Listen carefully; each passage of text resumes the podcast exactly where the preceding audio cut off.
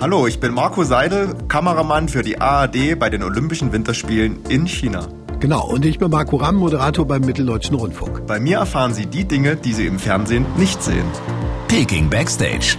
Hinter den Kulissen der Olympischen Winterspiele. Ja, also unsere Mission heute war am Abend die Medals Blaser. Also man muss sich vorstellen, dass die Sportler und Sportlerinnen immer in ihren jeweiligen Sportstätten immer nur so ein kleines Präsent bekommen nach ihrem Wettkampf. Also die ersten drei natürlich. Es ist wie so ein kleines, äh, wie so ein kleiner Panda-Bär so, oder so ähnlich, äh, aber aus Porzellan.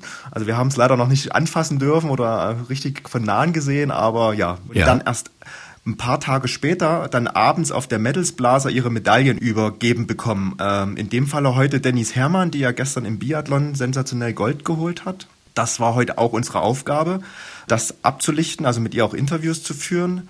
Und gleichzeitig haben wir uns dabei vorgenommen, die, äh, das olympische Feuer zu suchen, weil das nämlich genau dort auf diesem Medals Blaser ist. Und die olympische Flamme ist eine sogenannte Microflame, also eine Mikroflamme. Ähm, die ist wirklich winzig. Wir haben alle Fotos gemacht, wo wir alle mit den Fingern nur so ein Mini gezeigt haben.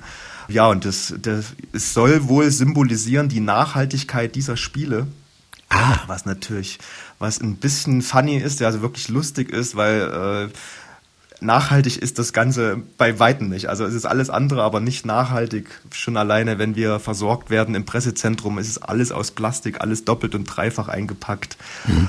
Ja, also man, man tut sich schwer, das wirklich dann als nachhaltig zu empfinden, wenn es dann die Flamme sein soll. Ja. Haben die da vielleicht ein anderes Verständnis von Nachhaltigkeit und sagen, die sollen nachhaltig im Gedächtnis bleiben, vielleicht die Spiele mit der kleinsten Flamme aller Zeiten?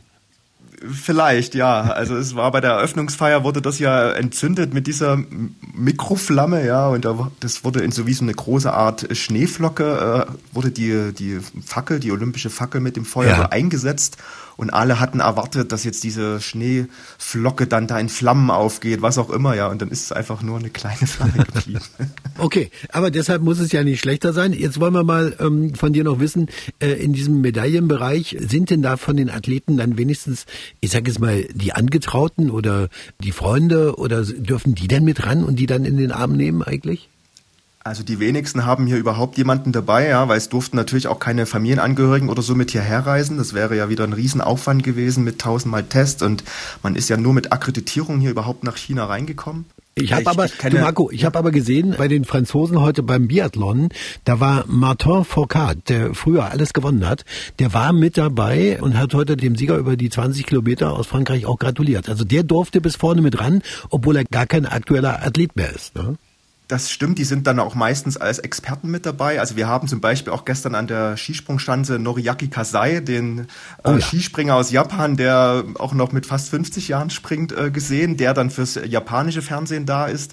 Das gleiche wird bei Martin so wahrscheinlich dann so sein, dass der dann für das französische Fernsehen da ist. Oftmals sind sie dann auch für den Verband vielleicht dann als Betreuer oder mhm. eben in irgendeiner anderen Funktion dabei. Also da gibt es dann durchaus Möglichkeiten, aber eben nicht für Familienmitglieder. Wenn Sie die nächste Backstage-Geschichte von den Olympischen Winterspielen nicht verpassen wollen, dann bitte ganz einfach jetzt diesen Podcast hier abonnieren. Es gibt jeden Tag eine neue interessante Folge. Ja, bis morgen. Schöne Grüße. Peking Backstage. Hinter den Kulissen der Olympischen Winterspiele.